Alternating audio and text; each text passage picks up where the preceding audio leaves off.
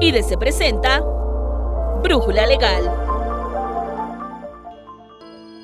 ¿El paquete económico de cierre de sexenio contiene una reforma fiscal? ¿O el discurso del no aumento y creación de impuestos nuevos se mantendrá hasta el último aliento de la actual administración? Pareciera que estas acciones benefician a la población, pero hay un trasfondo que cada día se hace más grande. El déficit presupuestario que esta gestión heredará a la siguiente equivale al 4.9% del Producto Interno Bruto el más alto de las últimas tres décadas y 52% mayor que el del 2023. Para abordar este tema, se encuentra con nosotros el abogado experto en Derecho Constitucional, Fiscal y Administrativo, Luis Pérez de Hacha. Bienvenido. ¿Hay o no reforma fiscal 2024 o es una reforma fiscalizadora? Por un lado, debemos de tener en consideración que no hay una reforma fiscal de fondo. De hecho, no hay una propuesta eh, en el sentido ni de aumentar impuestos, ni de modificar las leyes en aspectos claves. Es el segundo año que nos vamos en reforma fiscal. Lo deseable es, eh, eh, desde el punto de vista pragmático, que las leyes, todas las leyes, en particular las tributarias, se vayan ajustando, se vayan modernizando para facilitar el cumplimiento de las obligaciones fiscales de los contribuyentes, por un lado, pero al mismo tiempo que se vayan cerrando los huecos por los que se diluye o se filtra la evasión fiscal o el incumplimiento de lo que marcan precisamente las leyes. El mundo dinámico, económico, el mundo dinámico de los negocios exige que las leyes se, modernicen. En este caso, eso es lo que falta. Lo que tenemos en México es que cada vez que se habla de reforma fiscal, se piensa en el aumento de impuestos. Y ahí entramos a otra cancha. Eh, lo que sí se visualiza para el año 2024 ante la necesidad eh, eh, inmediata y muy elevada del gobierno federal por recaudar recursos en que los programas de fiscalización se agudicen sean más severos, incluso con acusaciones de tipo penal. Eso es lo que se perfila para el 2024. La cobija de los recursos financieros es muy pequeña, de los recursos tributarios, respecto a las eh, demandas o los requerimientos que se tienen para 2024 en temas de salud, de educación, eh, pensiones, el pago de la deuda pública, eh, intereses y comisiones que son elevados, la participación de estados y municipios, las transferencias federales que se les tienen que hacer, que vayan, van a andar el próximo año cerca de los 2 billones de pesos, no alcanza la cobija. Sin lugar a dudas, eh, tenemos que pensar en un replanteamiento de la hacienda pública vista a ingresos y vista desde la perspectiva de gastos y compromisos financieros el reto que tendrá eh, la próxima presidenta, asumiendo que las dos eh, mujeres que se perfilan, tanto de Morena como de la oposición, serán quienes ocupen esa e, ese cargo. Por el otro lado, vamos a tener un nuevo Congreso Federal. Será un reto también de diputados y senadores. Todo esto pasa por una decisión de política de Estado en términos de finanzas públicas.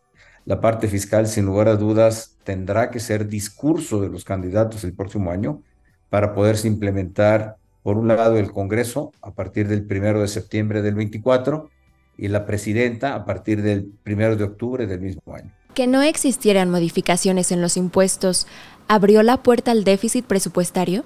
Sí, sin lugar a dudas. Eh, por un lado, eh, la, modernización que hace falta. Y segundo, cita también las herramientas que tiene el SAT a su disposición han venido a menos desde el punto de vista legal y operativo, sin duda. Tenemos un SAT eh, que ha perdido recursos humanos de manera importante, se ha rezagado en la presencia fiscal, no obstante que algunos podemos sentir el acoso del fisco, realmente a quienes no se ha combatido es a los grandes evasores de México, tanto por el lado de las factureras, empresas fantasma, como del lado de las administradoras de nómina eh, o empresas outsourceras. Yo creo que en esa parte el SAT sí tiene un gran pendiente y es uno de los temas que esta administración ha dejado incumplidos o insatisfechos, al igual que la corrupción gubernamental. Yo creo que son dos grandes pendientes y, singularmente ambos, la evasión y eh, la corrupción, teniendo como eje común o como instrumento común las empresas fantasma. Hay mucho trabajo por hacer. No es fácil combatirlas, por eso, insisto, modernizar los sistemas legales y modernizar eh, los procedimientos administrativos. Sin lugar a dudas, de otra manera, el combate a la evasión fiscal y a la corrupción gubernamental va a quedar como en una mera ilusión. ¿Cuál sería la ruta fiscal a seguir? Eh, el monto del déficit ya se ha manejado, es espectacular, tremendamente. Este año se piensa cerrar con un déficit entre un billón de pesos o 1.2 billones. Es monstruoso. El próximo año se habla de arriba de 1.8 billones de pesos. Eso en términos de flujo. Ese es el dinero que falta en caja para poder satisfacer todos los eh, requerimientos de gasto e inversión que tiene planteados el gobierno eh, federal para el próximo año. Se habla ya de disminución de participaciones federales algunas entidades federativas. Es más que evidente que la reforma fiscal, la reforma hacendaria tendrá que ponerse en la mesa el próximo año. Como yo le llamo, tendrá que ser el tema de temas. Un país sin recursos no puede sacar adelante eh, sus compromisos. Y eso es eh, el preámbulo de una situación crítica. Hoy estamos en situación crítica, las finanzas públicas están en situación crítica. El año que entra en un proceso electoral de gran dimensión, ya lo señalé, una presidencia, 500 eh, diputados, 128 senadores, 31 legislaturas estatales, 9 gubernaturas y más de mil alcaldías ponen en suerte el futuro del país que requiere, vuelvo a lo mismo, dinero. Un país sin dinero no puede sacar adelante ninguno de sus programas de gobierno. ¿Tiene que ver algo el subsidio al IEPS en las gasolinas? Es una pregunta compleja de responder desde el punto de vista técnico. Si nos quedamos en ese escenario, el meramente técnico, el subsidio a la gasolina no cabe, no tendría por qué caber. La fórmula implementada en la ley del impuesto especial sobre producción y servicios a la venta de, hidrocarburos lo permite, por supuesto. Hay una fórmula ahí de compensación.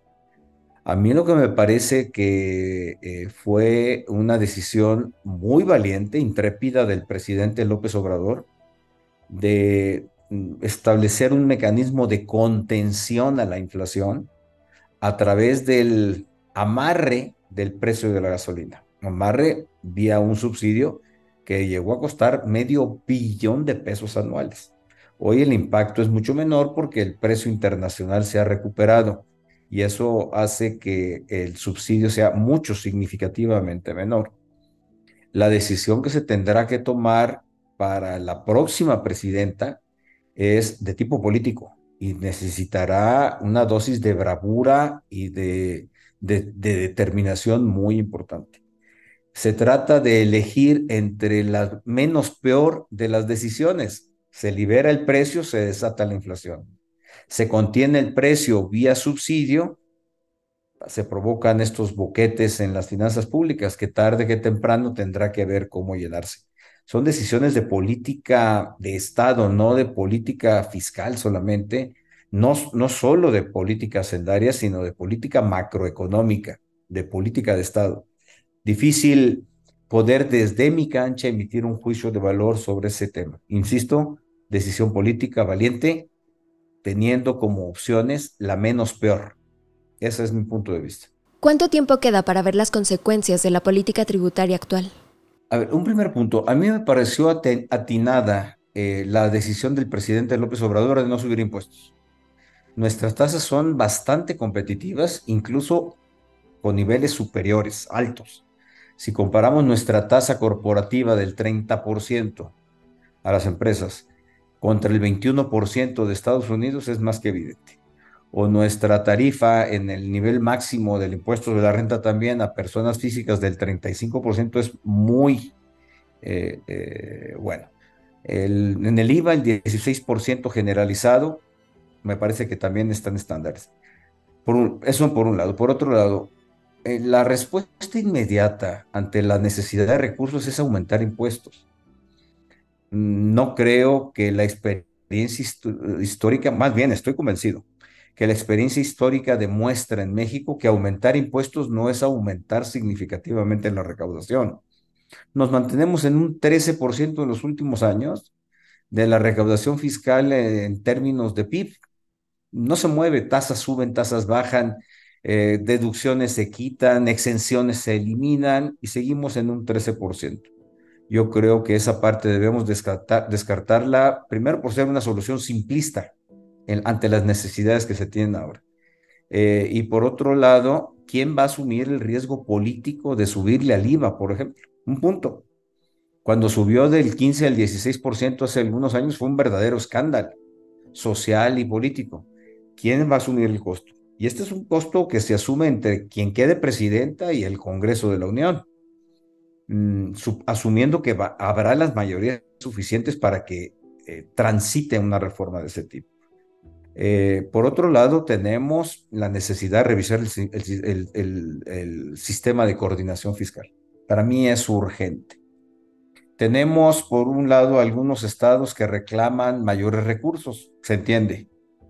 Por otro lado, también tenemos que los estados no quieren asumir una responsabilidad total en el establecimiento de impuestos y en el cobro de los mismos. Pongamos un ejemplo. ¿Qué tal si el, impuesto al valor agregado se deja, deja de ser federal y se hace estatal, como sucede en otros países? Los estados se van a aventar el tiro, tal cual, de eh, eh, establecer el IVA y sus propias tasas, pero además administrarlo y cobrarlo a sus contribuyentes. Y un tercer aspecto, que hace inviable eliminar el sistema de coordinación fiscal actual todos los estados y una, la gran mayoría de los municipios tiene garantizados con participaciones federales futuras las deudas que tienen contratadas. Si esas participaciones futuras de 2024, 25, 26, 27, etcétera, son quienes garantizan las deudas contratadas en el presente, pues significaría que si se eliminase el sistema de coordinación fiscal, ¿qué quedaría como garantía de, esas, de ese endeudamiento, de esa deuda subnacional?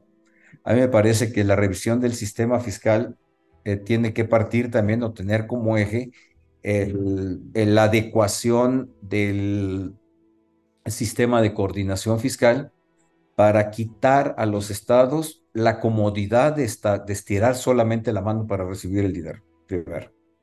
Segundo, para eliminar una corrupción profunda que se tiene en los estados en el sistema de coordinación fiscal, en el cobro de impuestos federales. Hay una corrupción importante. Las famosas vacunas fiscales que podemos hablar otro día de. Y tercero, también para la federación, eh, las participaciones federales son un mecanismo de control político. A todos conviene el sistema de coordinación fiscal y hay una imposibilidad práctica de romperlo. Esas serían más o menos mis consideraciones. Si aumentamos las tasas, en el poco probable caso de que se aumentasen las tasas, también lo que incrementamos en, de manera proporcional es el apetito por, por, por, una, por incrementar la evasión en quienes son factureros o en quienes son outsourceros. Yo creo que son los efectos colaterales que tienen que estarse evaluando y midiendo en, el, en, en, las pláticas que se, se tengan hacia el futuro.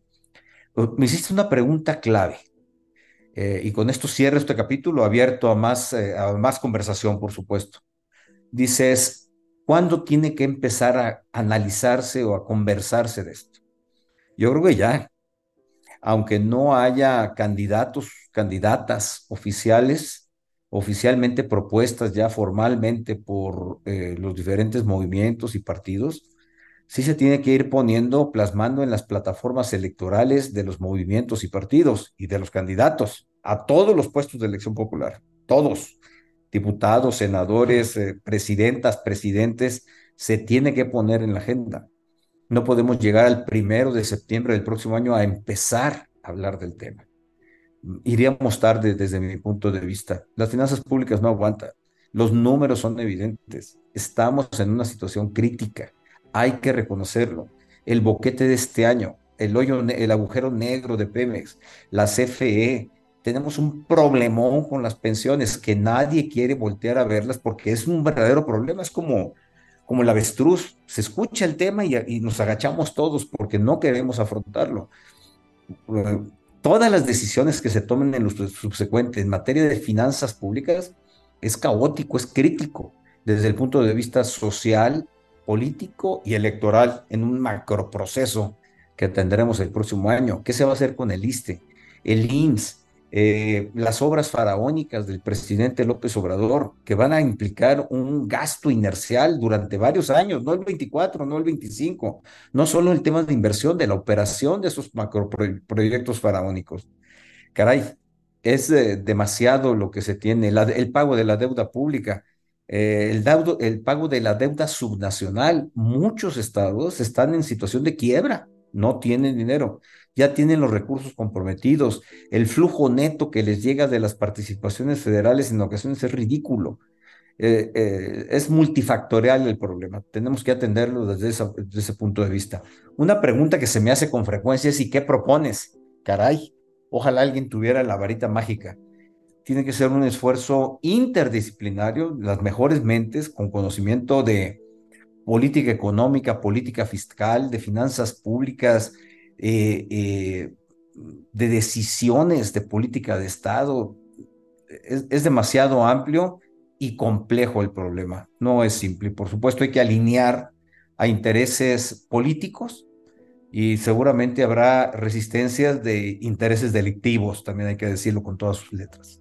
Luis, muchas gracias por habernos acompañado en este episodio. Encantado, estoy a la orden.